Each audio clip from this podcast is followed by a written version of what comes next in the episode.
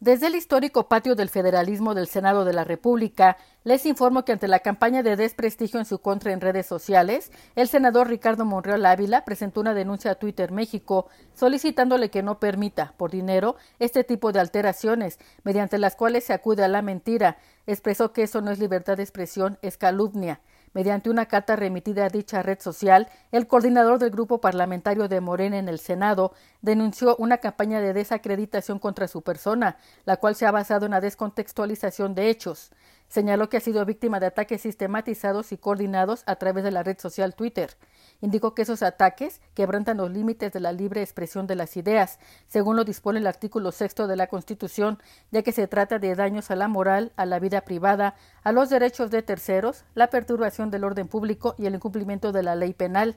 explicó que como jefe delegacional en Cuauhtémoc en 2015, combatiendo actos de corrupción, presentó denuncias ante la Fiscalía para la investigación de los delitos cometidos por servidores públicos, así como ante la Contraloría Interna de la delegación Cuauhtémoc. Ricardo Monreal denunció que las imágenes con las que hoy se le difama fueron expuestas públicamente hace cinco años para acusarlo de hechos ilícitos que buscan denostar su imagen a través de la utilización perversa de información pública y sus datos personales. El legislador de Morena aseguró que el valor de la información en cualquier sociedad democrática reconoce el impacto perjudicial de las fake news en la construcción de un mejor país.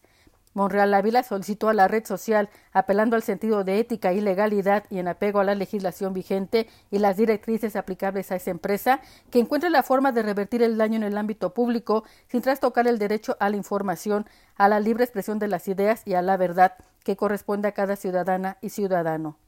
Hasta aquí la información desde el Senado de la República.